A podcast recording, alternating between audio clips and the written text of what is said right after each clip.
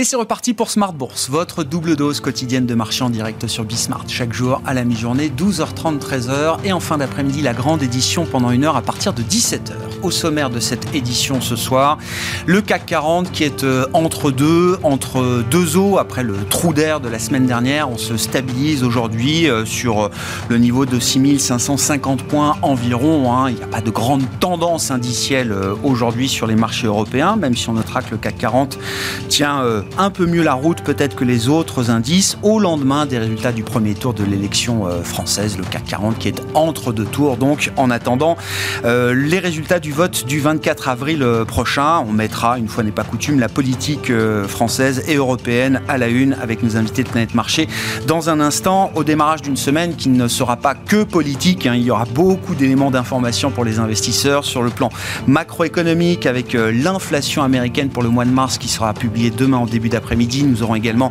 les ventes au détail qui euh, permettront d'en savoir un peu plus sur la tenue euh, du consommateur euh, américain dans cette période inflationniste. Et puis sur le plan monétaire, réunion de la BCE ce jeudi à Francfort. Et puis les entreprises qui vont revenir également au centre du jeu avec les publications qui vont symboliquement commencer cette semaine. Demain soir, LVMH, plus grosse capitalisation européenne, publiera son chiffre d'affaires du premier trimestre. Et puis côté américain, ce sont les banques américaines qui commenceront à publier leurs résultats du premier trimestre cette semaine. Voilà donc pour les enjeux du moment sur les marchés. Et puis dans le dernier quart d'heure de Smart Bourse, chaque soir, le quart d'heure thématique, un des grands thèmes du moment qui est celui de la transition énergétique, de la transition écologique. Est-ce que les crises pandémiques et géopolitiques qui viennent se rajouter à la crise climatique sont un frein ou un accélérateur à la transition énergétique? C'est une première question qu'on se posera. Et puis, comment se positionner pour investir sur ce vaste thème de la transition euh, Nous en parlerons avec la directrice pour l'Europe francophone de DNB Asset Management, Martha Oudo, qui sera avec nous en plateau à partir de 17h45.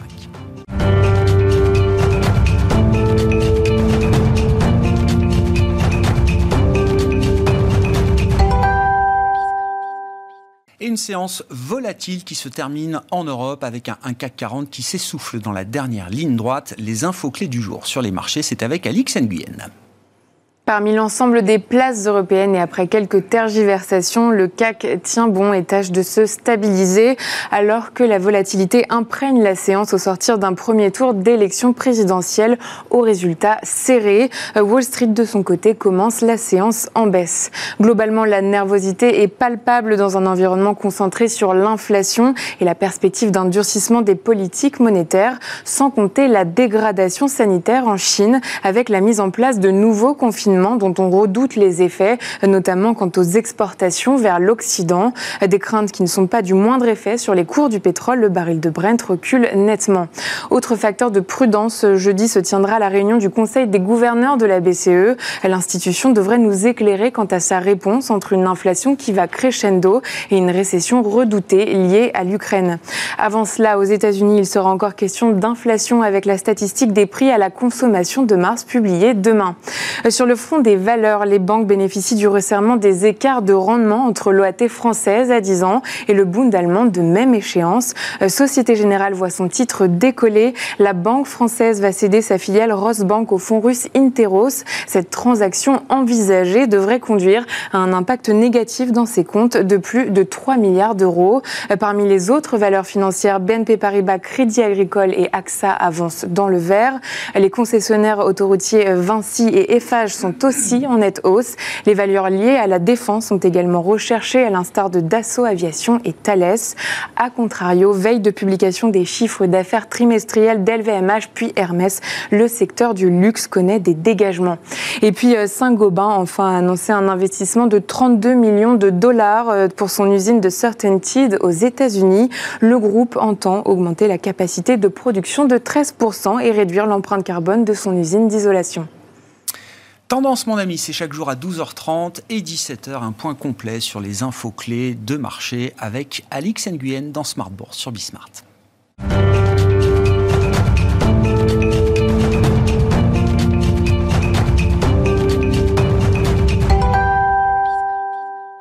Trois invités avec nous chaque soir pour décrypter les mouvements de la planète marché. Thierry Leclerc est avec nous ce soir, le président et cofondateur d'AlphaJet Fair Investors. Bonsoir Thierry. Bonsoir Grégoire. Merci d'être là. Julien Nebenzal nous accompagne également, le président de Futuriem. Bonsoir Julien. Bonsoir Grégoire. Ravi de vous retrouver, ravi de retrouver également Florent Delorme à nos côtés ce soir. Bonsoir Florent. Bonsoir. Vous êtes stratégiste chez le gérant d'actifs euh, britannique MNG Investment. Je disais, euh, mettons une fois n'est pas coutume la politique à la une, une fois n'est pas coutume parce que les, marchés euh, aiment généralement assez peu les affaires euh, politiques, mais il y a des événements euh, politiques qui méritent parfois un peu plus d'attention que d'autres. Au-delà du fait que l'élection du moment soit une élection française, c'est quand même une élection importante d'un pays important en Europe. on est au lendemain des résultats du premier tour le marché semble digérer avec euh, une relative sérénité ces résultats du, premier tour, qui ont déjà fait quand même couler beaucoup d'encre. Hein. C'est un premier constat qu'on peut euh, signaler, euh, y compris dans les institutions non françaises. beaucoup de papiers ont été écrits sur ces résultats du, premier tour. Qu'est-ce qui mérite d'être soulevé dans ces résultats? Alors sur le plan de l'investissement, hein, on reste évidemment dans notre domaine d'expertise. Florent, est-ce qu'il y a des, révélations, la démographie, la sociologie du vote des Français qui mérite une attention particulière de la part des marchés Les marchés ne regardent pas forcément euh, cette dimension-là. C'est vrai qu'on s'intéresse plus euh, à la probabilité qu'un scénario Marine Le Pen à la présidence se déroule ou pas. Et, pour l'instant, c'est vrai que l'idée générale, quand même, c'est qu'il il demeure peu probable que Marine Le Pen accède à la présidence. Mais donc c'est pas euh, le scénario sur lequel on, travaille. Hein, mm. C'est-à-dire qu'Emmanuel Macron euh, aurait un, second mandat. Ça, c'est le scénario central du marché qui est reflété par euh, les équilibres de marché aujourd'hui. Il nous semble, je, crois que même si effectivement des, préoccupations sont apparues à l'éventualité d'une victoire de, Marine Le Pen, le, scénario central sur lequel les, les marchés travaillent demeure encore celui d'une réélection de Marine d'Emmanuel Macron, Macron voyez euh, et, parce qu'effectivement, le, projet de, Marine Le Pen euh, euh, vient heurter un peu de, plein fouet toute la construction européenne qui a été déployée depuis plusieurs décennies. Et ça, c'est de nature à inquiéter les marchés. on voit bien que les, les politiques allemands, euh, les journalistes allemands euh, s'en inquiètent aussi, hein, euh, notamment à propos de la solidité future du couple franco-allemand, si tel était, si, effectivement hmm. le scénario pour l'instant minoritaire l'emportait, et même nos amis britanniques s'en inquiètent aussi, bien que n'étant plus dans l'Union européenne, puisque ça serait effectivement l'avènement en France d'un certain populisme, ce qui effectivement, pour les marchés, n'est pas euh, un scénario euh, très favorable. Mais euh, si, on, si on veut se rassurer, on peut, on peut retenir que les, les, ambiguïtés autour de, de la monnaie unique, qui était encore au cœur du programme de Marine Le Pen en 2017, ne sont plus présentes, puisqu'il n'est pas question de la sortie de la zone euro. Donc on peut, on peut se rassurer si on souhaite envisager ce scénario non désirés par les marchés, euh, on, peut, on peut remarquer qu'effectivement, le, un des points euh, de nature systémique qui était présent dans le programme euh, de ce parti n'est plus présent dans le programme du parti, qui était la question de, la sortie potentielle de la zone euro, qui là serait un, cataclysme formidable en termes de, marché, puisque la, la, dette française, si elle devait être libellée en francs. Oui, oui, bah ça, poserait, tous ces scénarios-là, on les a vécus, enfin, on les a imaginés dans, le passé. Donc vous dites, ce risque extrême n'existe plus. Néanmoins, l'accession de Marine Le Pen euh, à l'Élysée soulèverait un certain nombre d'interrogations sur la, la, dynamique européenne future, en tout cas la place de la France dans la dynamique européenne future. Ça, ce serait un sujet pour les investisseurs. Sur la nature de la construction européenne, sur la nature des solidarités euh, européennes, puisque une des grandes avancées que, le monde économique a salué, c'est l'amorce d'une mutualisation euh, de l'endettement européen, d'une solidarité euh, presque budgétaire. Hein. Mmh. On l'a vu avec des transferts qui ont commencé de s'opérer à l'occasion de la crise sanitaire, euh, en particulier par exemple vers l'Italie. Et il est sûr que l'accession au pouvoir en France d'un parti qui se dit beaucoup moins favorable à un projet européen et donc à une mutualisation des moyens et des ambitions viendrait heurter de plein fouet la constitution d'un grand marché financier européen avec la liquidité qui est associée, hein, mm. puisque c'est la, c'est cette construction européenne qui qui permet de construire ce marché financier euh, avec sa profondeur, sa liquidité. Donc c'est sûr que si un acteur majeur de la zone euh, exprime des, réticences euh, marquées à cet endroit, c'est pas de nature à, réjouir les acteurs économiques. Il faudrait voir dans un second temps, d'ailleurs, jusqu'où ces réticences pourraient s'exprimer, se matérialiser. Hein. Ce serait un vrai sujet de voir quelle marge de manœuvre il y aurait de ce point de vue-là. Voilà, et de ce point de vue-là, de toute façon, rien n'est très clair. Les marchés euh, encaissent avec sérénité, je le disais, on regarde le spread euh, franco-allemand, 50 points de base, ça reste euh, la norme en tout cas qu'on a pu observer ces, derniers temps. Julien, lecture de, ce, de ces résultats d'élections présidentielles, hein, sachant que vous travaillez sur les cycles, qu'il y a un cycle politique également parmi les autres cycles que, vous suivez. Je me souviens également de l'analyse que vous faisiez de l'élection d'Emmanuel Macron en 2017, où beaucoup y voyaient, comment dire, le rempart contre la vague populiste qui avait émergé en 2016 avec l'élection de Donald Trump, le vote du Brexit. Et vous disiez non, pour moi, Macron procède de cette même euh, vague d'une certaine manière. Alors on est tombé sur un populiste euh, bon teint euh, d'une certaine manière, mais pour vous c'était plutôt quelque chose qui s'intégrait dans le sillage de ce que d'autres pays avaient déjà vécu. Quelle lecture est-ce que vous faites là de ce résultat de scrutin cinq ans après? Oui, à tout ça. Euh, juste un point, je, je le, je le, je mettais pas l'étiquette populiste quand même sur sa, sa, candidature et son programme. Euh, mais après, c'est devenu l'évidence que le centre a, a créé euh, le, le, développement des extrêmes. Enfin, je crois que maintenant le le résultat d'hier, euh, voilà, le dit. Ça, c'est pour le, schéma politique. Les, conséquences qu'il peut y avoir sur les marchés, là, tout de suite, je crois que ça a été largement commenté. Euh, euh, on, sait que les reports de voix, enfin, sont tous identifiés, sauf l'armée mexicaine au milieu, dont on ne sait pas du tout ce qui va se passer. Et c'est ça qui fait pencher d'un côté ou de l'autre le résultat. on sait derrière que il y a un vote qui va apporter plus de cohésion à l'Europe et un vote qui va créer une perturbation dans l'Europe. Voilà. Maintenant, l'Europe, elle est obligée de se construire sur la base de consensus. Elle devra construire un consensus avec le, la personne qui sera élue. Ça va être plus compliqué, ça va ralentir certains sujets, mais ça peut aussi en accélérer d'autres. Je ne sais pas. on ne peut pas encore tout à fait dire. Euh, sinon, ça, ça s'inscrit, c'est la suite, mais ça c'est aussi une évidence, c'est la suite euh, du Brexit, c'est la suite de l'élection de Trump, c'est l'écho aussi aux premières démarches politiques de Salvini euh, en Italie. Tout ça, ça procède vraiment du même mouvement, euh, et c'est un mouvement qui ne peut se résoudre que, historiquement en tout cas, que par des actes majeurs. Et l'élection qu'on a là n'est pas, enfin, l'élection française n'est pas un acte majeur en soi. Donc ça, participe de ce mouvement, mais mhm. ça ne nous en dit pas plus. Et euh, ça participe. Alors là, il y a une connexion à faire. C'est l'avis justement que finalement euh, une large majorité euh, des, les candidats qui représentent une large majorité des Français, l'avis qu'ils ont sur le sujet russe.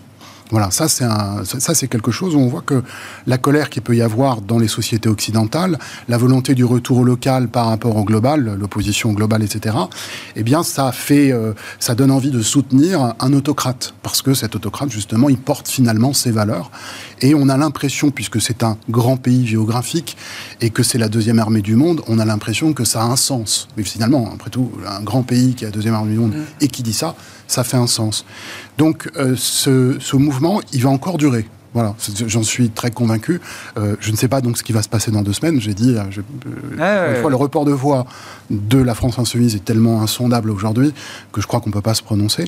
Mais quel que soit ce résultat, ces problématiques vont se développer. Alors, est-ce qu'on a des choses qui vont nous permettre de revenir dans un cercle de la raison? J'y crois peu, et j'y crois d'autant D'autant moins que euh, toute l'Europe s'en est rendu compte progressivement, quand les grands dirigeants européens s'en sont rendus compte.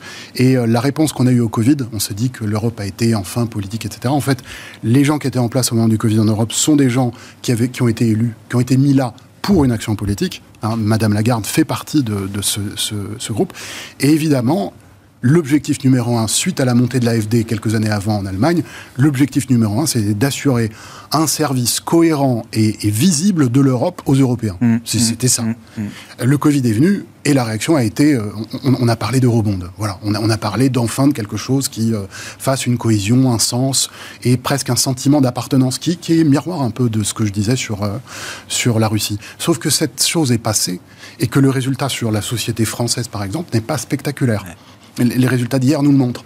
Donc, sans être pessimiste, je, constate que euh, nos atouts, nos armes, nos, munitions... Malgré cet effort sans précédent de l'Europe, vous dites, on, a du mal à retrouver... Euh, euh, une capitalisation sur cette, euh, cet effort-là. Oui, et le, sentiment, encore une fois en Occident, ce fameux retour local, cette impression d'inégalité, parfois justifiée, mais aussi des impressions, ces choses-là sont des choses qui sont répétées, re-répétées, redites, et qui vont continuer jusqu'à, encore une fois, qu'un événement majeur permette de reprendre probablement pour beaucoup de gens, un point de mire commun, un point de comparaison commun. Aujourd'hui, il n'y en a pas un. Aujourd'hui, tout le monde pense qu'il a raison. La vérité est dans, est dans chaque tweet, en quelque sorte. Et vous dites même la crise géopolitique la guerre de Poutine, pour dire les choses, même ça, c'est pas un événement majeur de nature à unifier les Européens euh, un peu plus encore aujourd'hui euh, Alors, sans. sans, sans euh, je ne peux pas faire de fiction, mais c'est quand même très probable qu'il y aura un conflit, et donc armé, entre les USA et la Chine. C'est. A priori, c'est inévitable. Enfin, voilà, c'est très très probable. Dans ce mouvement-là, qu'aura fait la Russie entre-temps? Parce que c'est pas encore pour maintenant faut être prudent, mais je ne crois pas que ce soit pour maintenant. Qu'aura fait la Russie euh, sur ce chemin-là? Hmm. Quelle aura été la relation de la Russie et de la Chine? Et jusqu'où la Russie aura été pour combattre cet idéal européen que, de toute évidence, euh, il, euh, il, repousse, enfin, qu'il hmm. ne veut pas? je ne sais pas. Mais ça fait partie, au niveau géopolitique, de la dynamique qui va participer d'un choc majeur. Hmm. Il peut y avoir des forces économiques et monétaires, elles sont déjà à l'œuvre, et ça s'appelle l'inflation ça aussi, c'est un, événement qui. Euh, c'est un événement, c'est une dynamique. Enfin, un événement, l'événement, il vient de passer. C'était une dynamique qui participe euh, de ce choc. Voilà. Donc. Euh, en faisant le tour de, ce sujet, on, est bien dans notre temps. Voilà, on est bien dans notre temps. Ce qui se passe nous appartient et ce qui se passe est, extrêmement logique du point de vue justement des cycles. Hmm. Bon, euh, je, reviens à l'élection euh, française, euh, Thierry, vos commentaires. Là.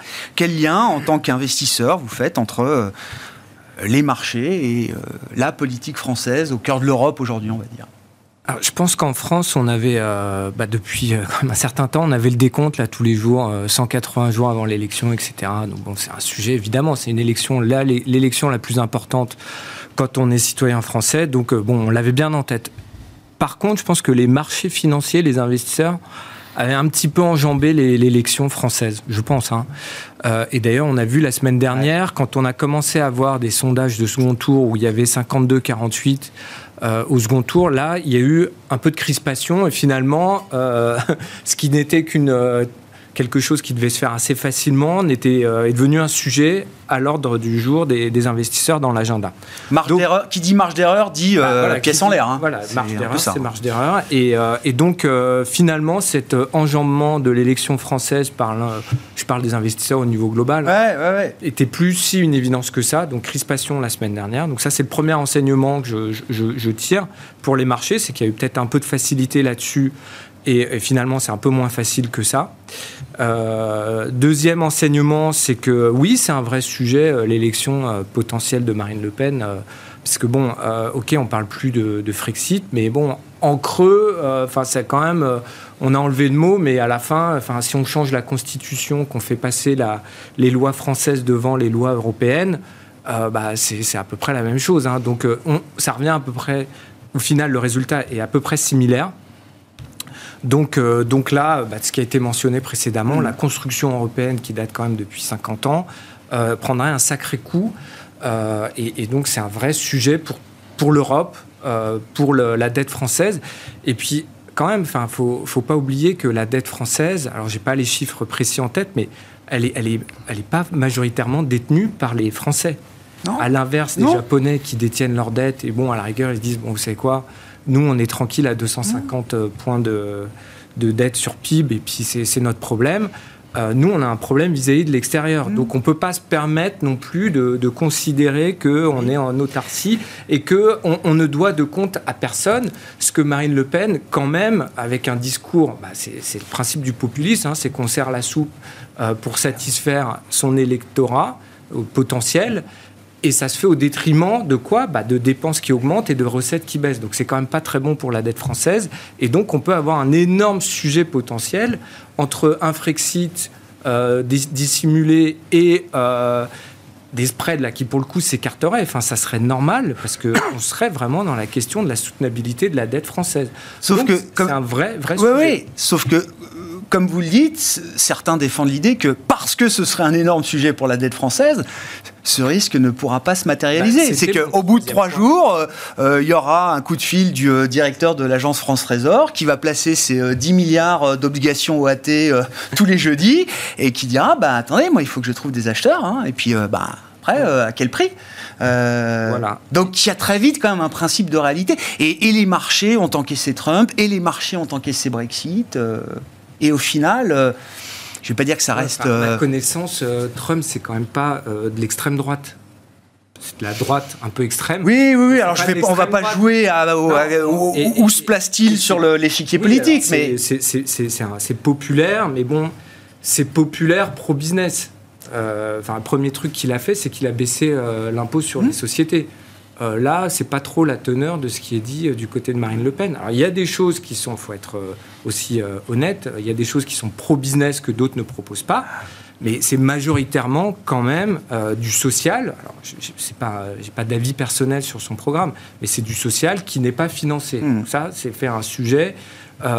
et Trump, bon, bah, c'était, c'était quand même très pro-business à la fin, donc populaire, mais aussi pour les boîtes. Donc ça, à la fin, moi, ce que je dirais, c'était mon troisième point, Grégoire, c'est euh, quand même, bon, bah voilà, en plaçant les Français, en plaçant euh, Emmanuel Macron en tête du premier tour assez nettement, il y a quand même le principe de réalité.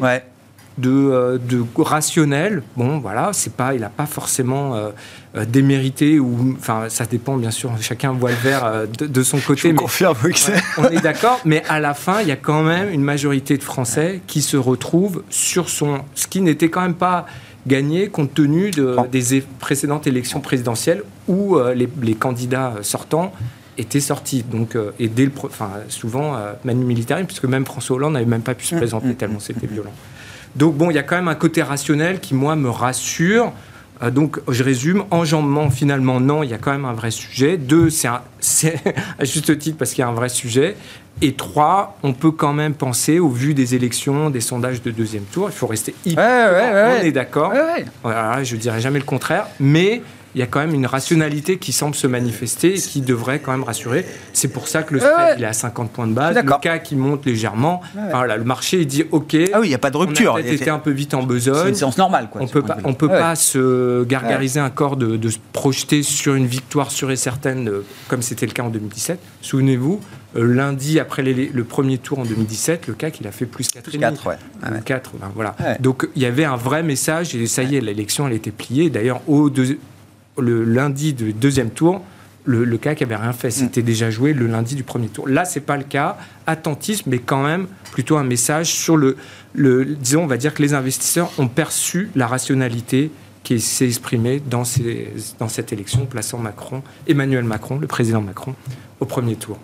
Au, euh, ouais, au second tour, en tête du premier tour, pour le second tour. Julien, il y a un commentaire, une remarque, non? Oh, oui, je, non, je, pensais juste, euh, quand vous disiez Trump, euh, lui, il, il était pro-business, en disant juste avant que Marine Le Pen, c'est social et non financé. Je voulais juste, euh, à ce moment-là, remettre en perspective que Trump n'était pas financé non plus. En fait, il a accru le déficit sur... plan de relance sur plan de relance. Sur quasiment, sur quasiment eh un cycle. alors qu'en fait, c'est pas l'idée keynésienne de la politique budgétaire, enfin, celle qui est apprise par à peu près tout le monde et qui, qui fait sens. Euh, et finalement, si on met, je reviens à ça, mais si on met ça, la politique du Covid, etc., maintenant, c'est très très compliqué en Occident d'expliquer à la population que une discipline budgétaire a un sens ou que en fait on ne peut pas faire tout à fait ce qu'on veut. Mm. Et c'est pour ça que des programmes qui, in fine, ne, ne sont d'évidence pas financés, c'est pour ça que ça n'apparaît pas parce que euh, Trump étant passé pas, c'est un des un des éléments. La dette, le déficit, tout ça est complètement absent. Il faut reconnaître que c'est très dur à expliquer. bien sûr. C'est il y a eu de l'argent gratuit. Hein. Il a existé, il a été là, il a été déversé. C'est pas Trump non plus. Non. dire, le contexte faisait et le S&P, il a quand même vachement progressé sur la période. Et donc, je veux dire, il a quand même été alimenté. Alors, c'est sûr qu'il a, enfin, il y a des. Il a creusé le déficit. Il a creusé le, déficit, a monté. Comme tout le monde. Ah voilà. Mais euh, c'était pas. Enfin, je veux dire, c'était beaucoup moins social que le programme de Marine Le Pen. Florence, si on en vient aux, considérations euh, macroéconomiques, alors je le disais, il y aura pas mal d'informations euh, cette semaine pour les investisseurs, notamment côté américain, l'inflation du mois de mars, les ventes au détail, on aura euh, des éléments d'enquête sur la confiance du consommateur américain également, un hein, sujet très très important. Au milieu de tout ça, il y a quand même l'idée de la récession, alors qui n'est pas encore une idée tout à fait centrale, mais qui est un, sujet de conversation permanent depuis quelques temps chez les investisseurs l'idée d'une récession euh, future, proche peut-être euh, aux États-Unis, euh, l'idée là aussi d'un gros choc sur la croissance peut-être en Europe. Donc je mets récession entre guillemets parce que à définir, mais l'idée quand même qu'on ait un coût sur la croissance plus important que ce qu'on imagine aujourd'hui. Euh, on peut parler de la Chine euh, aussi, hein, qui affiche un objectif de 5,5% de croissance cette année et qui paraît quand même très ambitieux avec des problématiques sanitaires qui sont loin d'être euh, loin d'être terminées. Qu'est-ce que vous pensez de cette conversation là autour de l'idée d'une récession et est-ce que c'est une idée qu'il faut prendre en compte aujourd'hui quand on construit des stratégies de marché? C'est vrai que le discours de plus en plus sévère des banques centrales, en particulier la Banque centrale américaine, mais, on a aussi noté une inflexion du côté de la BCE euh, sur les questions de, l'inflation et de la nécessité de donner une nouvelle orientation à la politique euh, monétaire, ces, discours-là sont de nature à faire revenir la question de la récession sur le devant de la scène. Parce que si, on met de côté euh, l'éventualité d'un cycle de resserrement monétaire extrêmement fort et rapide, pour l'instant, on a quand même aux États-Unis une dynamique de croissance qui est extrêmement bien installée. Et, dans la zone euro, euh, les modèles euh, économétriques dont on, peut dire qu'ils sont euh, incertains et, pas toujours très précis, mais il faut bien s'appuyer sur quelque chose, laissent à penser que malgré la hausse du coût de l'énergie du fait de la situation en Ukraine, on pouvait traverser à peu près l'année 2002 avec encore une modeste croissance, hormis peut-être l'économie allemande qui est particulièrement touchée par la situation dans l'est de l'Europe. Mais disons que la, dynamique de croissance aux États-Unis est forte et, dans la zone euro, il semblerait que euh, l'épargne constituée euh, à l'occasion de la crise sanitaire qui va être dépensée euh, par les agents économiques, en particulier donc les ménages et, le, retard d'investissement des entreprises, mmh. cela suffirait en fait à, compenser en partie le, choc de croissance que la situation ukrainienne nous fait subir et dont tous les, les, organismes de prévision nous disent que sur l'économie européenne, par exemple, ce choc de croissance euh, peut être estimé entre 1 et 1,5%. Mais comme on part, on part d'un acquis de croissance pour 2022 qui était assez fort, euh, du fait du, rattrapage euh, de la croissance non, non, effectuée pendant les années Covid, on, pouvait, bon an, mal an, avoir l'espoir, effectivement, d'une croissance modeste en Europe et d'une croissance assez forte aux États-Unis. Mais effectivement, ça, c'est sans compter euh, un resserrement euh, plus brutal et rapide de la politique monétaire euh, qu'initialement attendue.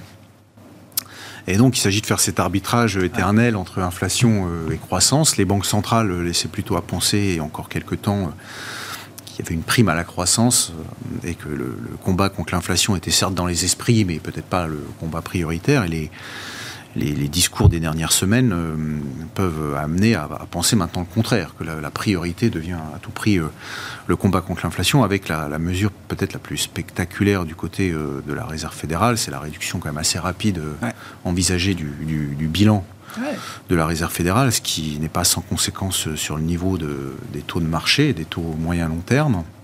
Oui, qui n'est plus endossé uniquement par des des faucons euh, isolés. Hein. C'est vraiment là un sujet endossé, y compris par Laëlle Brennard aujourd'hui, vice-présidente de la Fed, l'idée de réduire assez rapidement le, bilan, que ça puisse être enclenché d'ici. Et, et on voit que même, même au sein de la BCE, la question de la taille du bilan ah est un sujet qui est, évoqué, que les hausses de taux sont aussi envisagées, évidemment pas avec le même rythme hein, et la même amplitude que, qu'aux États-Unis.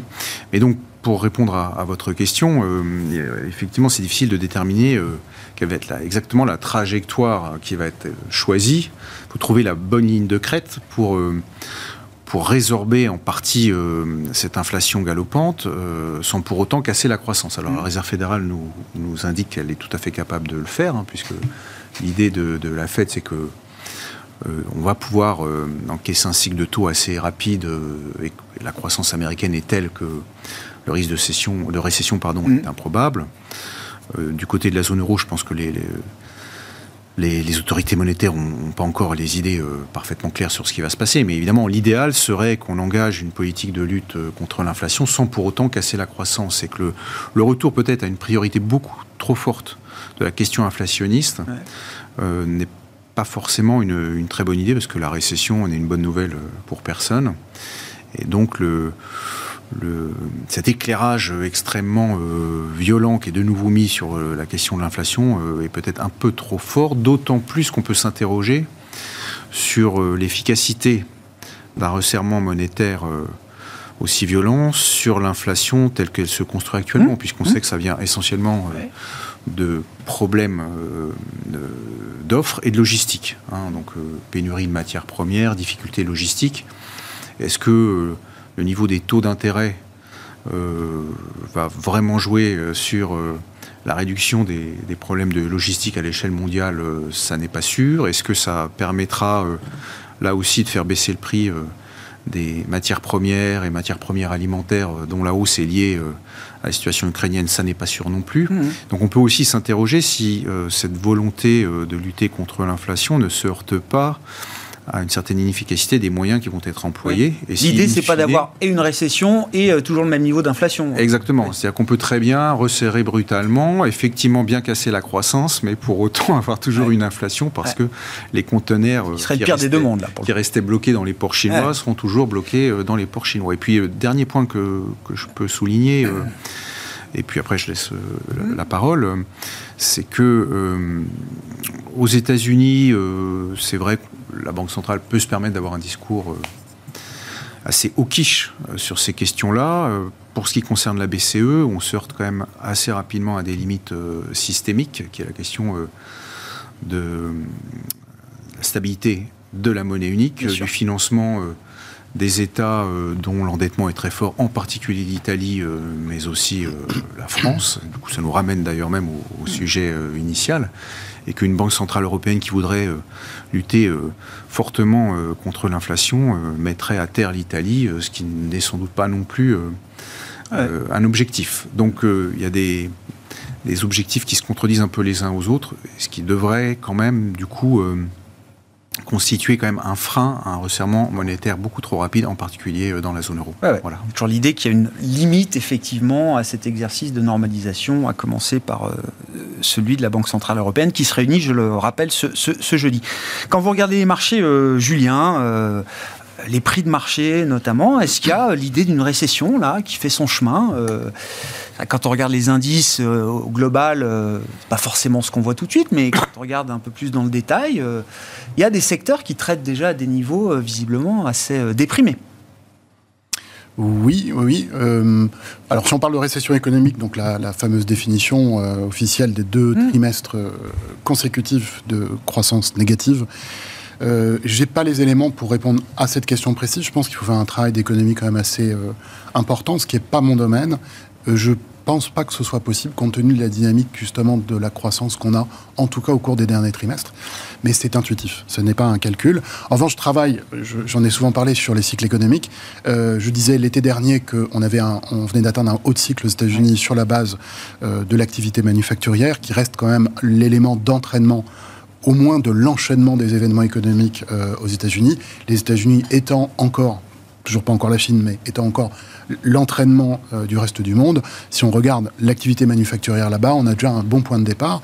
Euh, je disais l'ISM manufacturier, donc le, PMI, euh, il évolue entre 60 et 62. Je disais, tant qu'il ne revient pas, ce qu'il devrait faire d'ici la fin de l'année prochaine, sous 55, je considère qu'on n'a pas... On n'a pas on est hors zone de danger, quoi. Non, non, non, ah. tant qu'on n'a pas atteint 55. Ah, d'accord on, est dans un processus de ralentissement. Quand on aura atteint, enfin quand on sera passé sous 55, la question se posera de savoir si on a un creux ou pas. Mais le, fait de ralentissement économique était pour moi acquis. Euh, c'est sur la base des travaux, alors là, pour le coup, que j'ai documenté, qui existent euh, et qui, se démontrent. Ce point, euh, je ne connais pas le point bas à quelques mois près, c'est une zone, c'est entre la fin d'année et le début de l'année prochaine. Mhm. C'est à peu près ça. Euh, c'est du fait du cycle qu'on appelle le kitchen, cycle des stocks, qui est environ un cycle de 18 mois de, contraction, enfin de moindre croissance ou de, contraction. Donc aujourd'hui, les marchés d'actions sont en train de l'escompter. On le sait parce que nous sommes en ce moment au prix d'il y a 6 euh, ou 8 mois en arrière, 6 ou 9 ou 10 mois en arrière. Euh, ce qui veut dire qu'on n'est plus dans la logique de la continuité euh, de l'activité économique précédente. Ce qui est passé par là en même temps, c'est l'inflation au sens de l'événement de la guerre en Europe, des modifications, enfin des accélérations de tendance sur les prix des matières premières. Et là, on a quelque chose qui vient rajouter un élément perturbant au, scénario économique, c'est de dire ces éléments d'inflation vont forcément avoir un impact immédiat sur la croissance. Donc déjà, on était dans une période, et, en fait, c'est presque l'inverse du Covid. Le Covid est arrivé au moment où la période économique était pour nous ascendante, et donc il suffisait d'une arme budgétaire pour, et ce qui, ce qui heureusement qu'ils l'ont fait, d'ailleurs, mm. ça s'est fait, et donc l'économie est revenue à ses meilleurs niveaux. Là, pour le coup, euh, ça vient, cet événement de guerre arrive dans une phase descendante. Donc je pense que l'inflation a déjà, d'ores et déjà, un peu un impact euh, sur le, les niveaux de croissance, et ça devrait durer mais tout ça pour dire à la fin que ça. Et, je vais être très prudent parce que c'est presque un peu comme début 2008. Et début 2008, j'étais un peu tenté de penser que c'était un creux mineur et pas majeur d'activité. C'est devenu un creux majeur un an plus tard. Euh, là, je pense que c'est un creux mineur aussi. Je, je, vais quand même être un peu prudent. Ah j'entends. Euh, je, pense que c'est un creux mineur. Je pense que le creux majeur de type 2009, il est encore pour, euh, pour plus tard. Donc, cet événement de, ralentissement, il est maintenant perçu par les marchés financiers, les marchés d'actions et les marchés d'obligations. Eux escomptent bien la partie euh, inflation. Voilà. Alors, peut-être un petit mot vite fait sur la politique monétaire. Je ne sais pas si c'est. Oui, bien sûr. Je, n'étant pas du tout monétariste de, conviction, je, ne pars pas du principe que les banques centrales ont un réel effet à moyen et à long terme sur euh, euh, l'inflation. Euh, je pense que la, déflation a été rompue beaucoup plus par le Covid que, par les, attitudes des banques centrales. Les changements structurels sont venus de la crise pandémique et, de ses conséquences plus que de la, la géopolitique, en rajoutant la guerre en Europe, remet quelque chose. Mais je voudrais juste dire qu'on peut, à mon avis, faire euh, un, raisonnement pour le coup, comme dirait Galbraith dans, dans son livre L'argent, euh, essayer souvent en affaires monétaires de faire les raisonnements les plus simples possibles. Euh, si on a une inflation, je dirais moyenne en Occident de 5-7% pendant 3 ans, je dis si, c'est un cas théorique, c'est plutôt très bien pour les niveaux d'endettement. Donc c'est sûr que les banques centrales ne peuvent pas rien dire. Mmh. Mais je ne suis pas convaincu qu'elles ont donc les outils pour... Euh, pour alors, je, ça rejoint aussi une partie, euh, qu'est-ce qu'on peut faire par rapport au prix des matières premières mais finalement, de dire oui, on est là, on va s'occuper, c'est-à-dire faire croire ce mythe que les banques centrales sont capables de. Ok, on croyez ça, euh, nous y arriverons, et en même temps, finalement, permettre aux États de rabaisser leur endettement relativement à leur PIB. Voilà. Je pense que c'est cette logique simple. L'idée d'un espèce de double discours, en fait. Oui. qu'il faut assumer. Enfin, qu'il faut. Euh, Je crois que c'est ce qu'on est en train de voir et qu'on devrait continuer à voir. Donc il y aura des moments, il y aura certainement un moment de nous montons de 50 points de base les taux, euh, drapeau rouge. Ça, bien sûr. Mais je crois qu'à la fin, on n'ira pas très très loin parce que cet épisode d'inflation c'est finalement ce qu'on a demandé pendant des années. Hein. Oui, Donc bien sûr. il faut aussi se dire que euh, ça. C'est pas inutile. Voilà, ça a un sens. Bon, vos commentaires, vos remarques par rapport à ça. Puis je veux bien qu'on descende de niveau micro aussi, hein, parce que je le disais, symboliquement, c'est le, le, coup d'envoi des publications d'entreprises euh, cette semaine. Alors, euh, de manière globale, qu'est-ce qu'on attend des entreprises et de leur fonctionnement opérationnel dans ce contexte? Bah, les, euh, les, entreprises. Est-ce qu'il y a des spécificités, des particularités ou des secteurs spécifiques Non, mais je vais enfoncer des portes ouvertes, mais bon, elles sont au premier rang. Et donc, le marché, il peut. c'est toujours pareil, il y a une période de blackout avant la période des résultats Donc là, on était dedans. Donc là, c'est vrai que c'est le, la macro qui prend une importance très importante. Et puis là, on va rentrer vraiment dans une période beaucoup plus micro. Et les marchés vont être drivés, là, dans les semaines qui viennent, par, le, par les annonces de résultats sur le premier trimestre. Euh, et donc, euh, le, gros avantage, c'est qu'ils sont aux premières portes. Hein. À nouveau, j'enfonce des portes ouvertes, mais ils sont aux premières portes, au premier rang, pour nous dire ce qui se passe concrètement ben dans les carnets de commandes, les stocks. Euh, voilà. Donc, nous, on peut toujours spéculer. À un moment, on a besoin d'éléments concrets à se mettre sous la dent pour savoir où on en est. Donc, concrètement, aujourd'hui, ce qu'on peut penser, c'est que les résultats du premier trimestre vont rester bons. Voilà, il n'y a, pas de, a rien d'inquiétant. Enfin, je parle vraiment au niveau mm. là très, très global.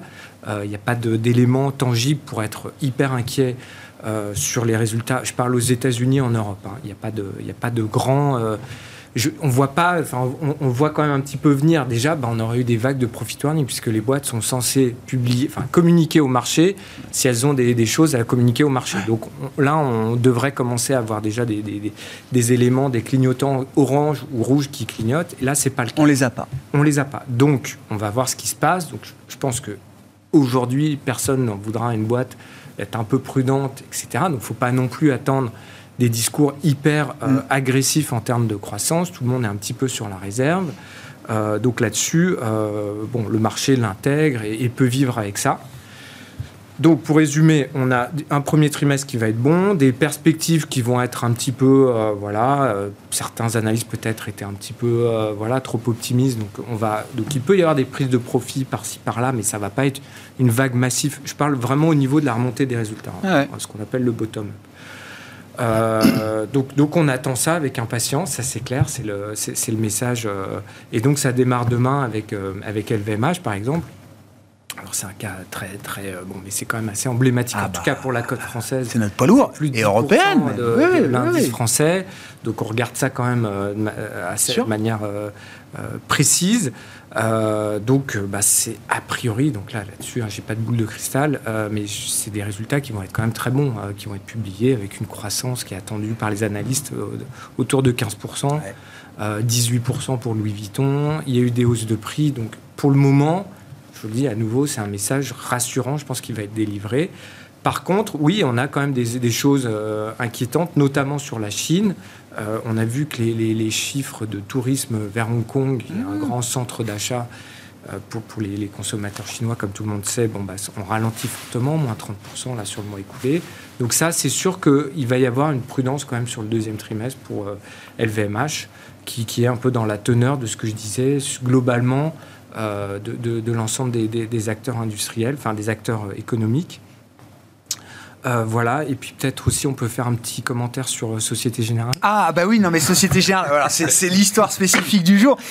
Oui, comment on comprend le fait que le marché soit soulagé, que Société Générale mette fin à... Euh, j'ai vu qu'ils sont rentrés en 2006 au capital de Rosbank plus de 15 ans d'investissement dans un établissement russe. Alors, ils ont grappillé des parts jusqu'à devenir majoritaire, mais c'est quand même 15 ans d'une aventure euh, russe, qui est un pari que Frédéric Oudéa euh, tenait, maintenait, confirmait, et qui bah, s'arrête euh, donc aujourd'hui. Bah, je pense que là, il faut séparer le rationnel de, du principe de réalité.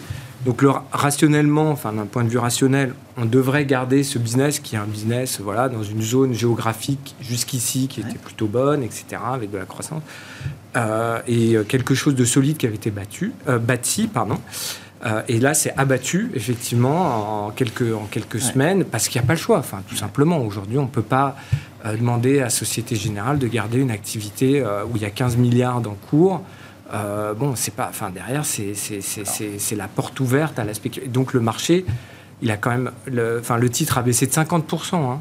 Oui, bien sûr. En, quelques, 4-5 semaines, le titre a baissé de 50%. Donc c'est quand même archi violent ce qui s'est passé sur Société Générale.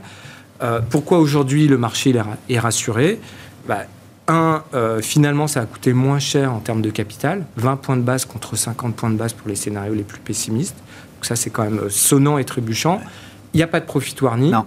Les, donc le dividende, il va être voté en Assemblée générale, mais il est maintenu sur le niveau qui avait été annoncé précédemment. Le, enfin, le rachat d'actions par Société Générale, le programme, il est maintenu.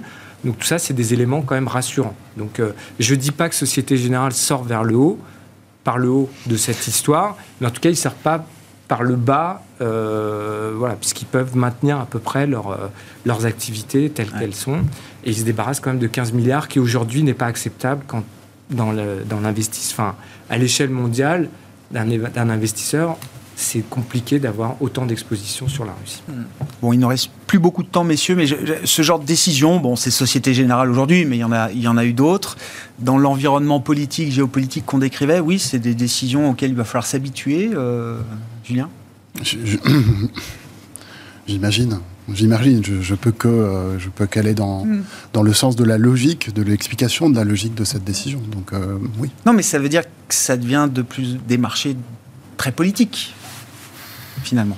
Il y a une hyper-politisation quand même du monde des affaires euh, qui se dessine, ou qui s'accentue, je ne sais pas. mais L'Occident était le, celui qui définissait l'ordre mondial en quelque sorte, celui qui définissait la culture, les méthodes, les marchés, les organisations, parfois le droit, euh, c'est contesté aujourd'hui. Donc euh, maintenant que c'est contesté, bah, il va falloir faire des ajustements. En ce sens, oui, je pense que c'est politique. Mm il y a un enseignement à tirer de ces situations d'entreprise là. Euh, alors c'est du cas par cas bien sûr, euh, Florent, mais je ne sais pas. Encore une fois, quand on bâtit des stratégies d'investissement, est-ce qu'on va faire attention à cette dimension politique euh, désormais? Ben, on le voit effectivement depuis quelques années, le retour en force, notamment dans le cadre des investissements à l'international. on, pense à la Chine, ben oui. on l'a vu avec la Russie, mais la, question des investissements en Chine eh se pose aussi.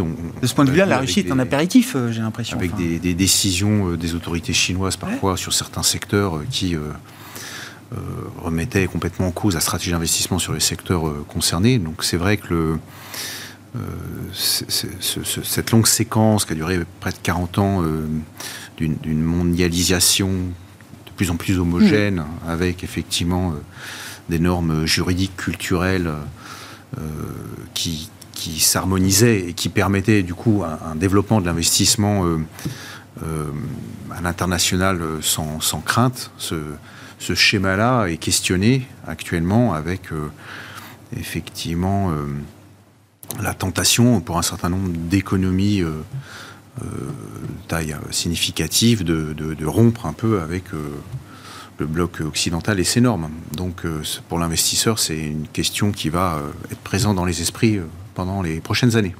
Merci beaucoup, euh, messieurs. Suite au prochain épisode, comme on dit, merci d'avoir été avec nous ce soir, les invités de Planète Marché. Florent Delorme, stratégiste chez MNJ Investment, Thierry Leclerc, président fondateur d'AlphaJet Fair Investors, et Julien Nebenzal, le président de Futuriam. you.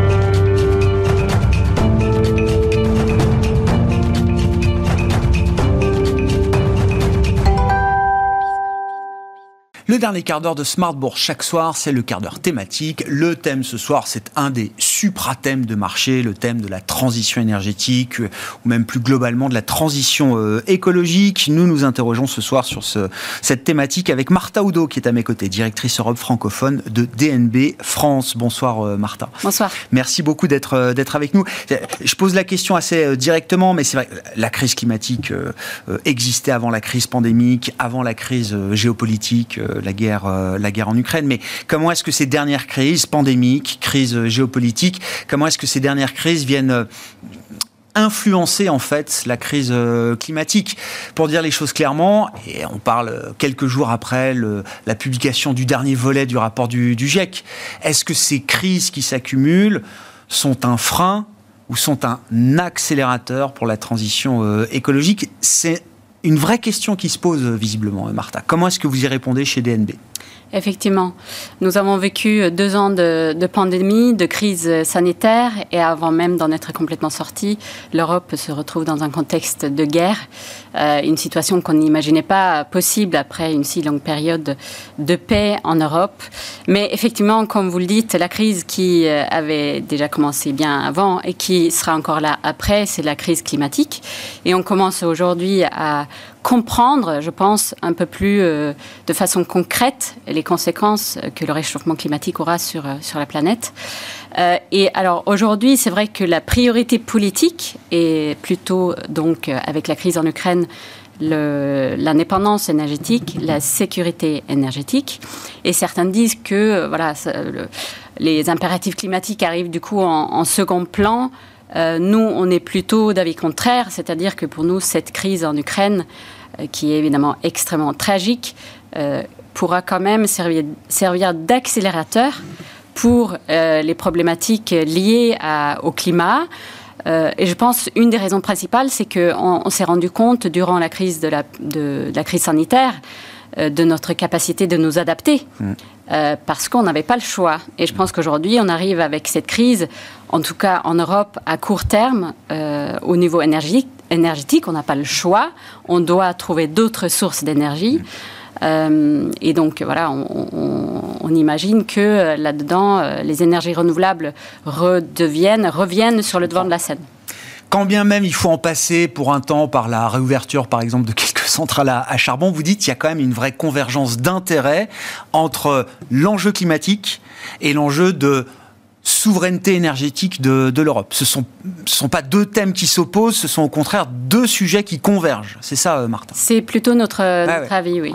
Et c'est vrai qu'avec les rapports du GIEC, euh, qui sont sortis, euh, donc, alors le deuxième et troisième volet, malheureusement sortis pendant juste, enfin, le deuxième est sorti juste au début de l'invasion russe en Ukraine, donc passé quasiment inaperçu. le troisième, il y, a, il y a quelques jours.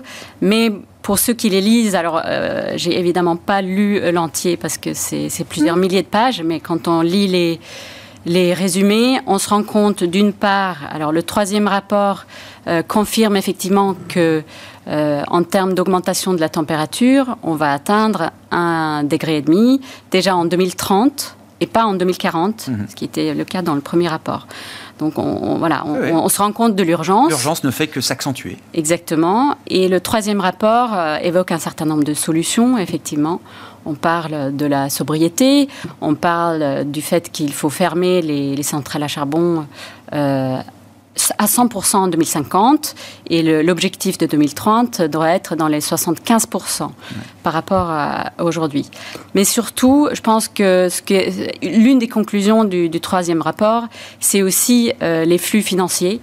Euh, pour dire que euh, par rapport aux flux, enfin, par rapport aux capitaux mondiaux aujourd'hui, il faudrait augmenter 3 à 6 fois les flux financiers vers la transition écologique. Mm si on parle de la question euh, énergétique et notamment des énergies euh, renouvelables, quelle est la position que vous adoptez chez euh, DNB Est-ce qu'il y a une ou des énergies du futur à privilégier par, rapport à d'autres? Est-ce qu'en tant qu'investisseur, il y a des, des paris ou en tout cas des choix à faire sur le type d'énergie qui seront les plus importantes demain dans un mix énergétique renouvelable et renouvelé, Martha?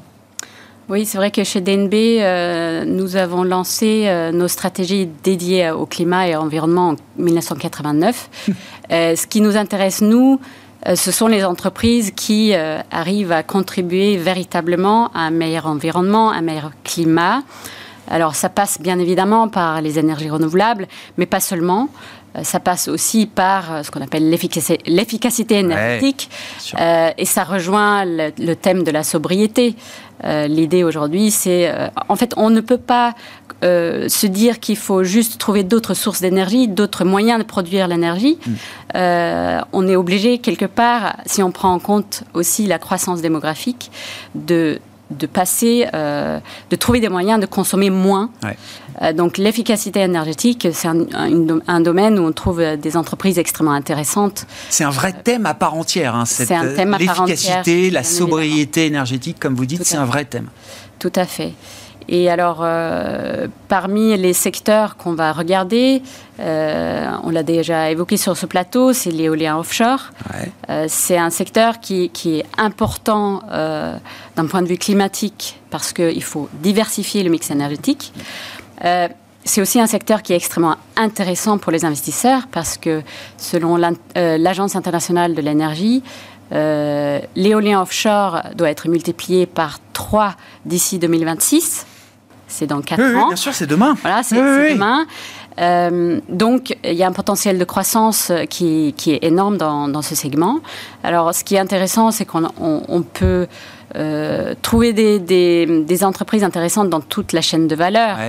Donc, euh, on peut mentionner par exemple le danois NKT. c'est un sous-traitant de câbles maritimes, en fait, qui permet de à, travers ce titre, on peut effectivement bénéficier de l'accélération euh, de l'effort euh, européen euh, autour de l'indépendance énergétique. donc c'est un titre qu'on trouve assez, assez intéressant. il n'y a pas que la partie visible, il n'y a pas que l'éolienne en tant que telle. Le câble qui permet de raccorder l'éolienne au réseau électrique, c'est aussi clé dans la chaîne de valeur. C'est ça.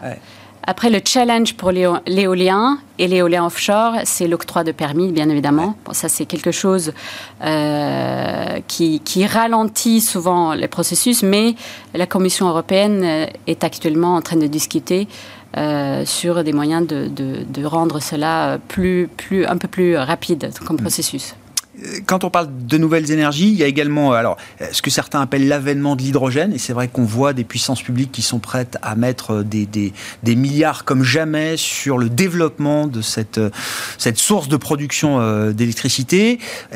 Est-ce que tout est bon dans l'hydrogène? Est-ce que là aussi il y a des questions à se poser en tant qu'investisseur, Martin? Oui, évidemment, c'est l'hydrogène vert jouera un rôle très important dans la décarbonation, notamment des industries lourdes euh, notamment euh, les transports euh, terrestres comme maritimes. mais c'est un secteur qui, en tout cas aujourd'hui, pour un investisseur, est relativement limité à notre avis, sachant que ce qu'on trouve pour la plupart dans le secteur hydrogène, on va dire, ce sont les entreprises qui vendent de la technologie, donc euh, les combustibles, euh, enfin les, piles à, combustible ou les électrolyseurs. Euh, donc c'est un environnement, un environnement extrêmement compétitif qui pour nous va peut-être être avec le temps banalisé, commoditisé, commoditisé comme on dit en français.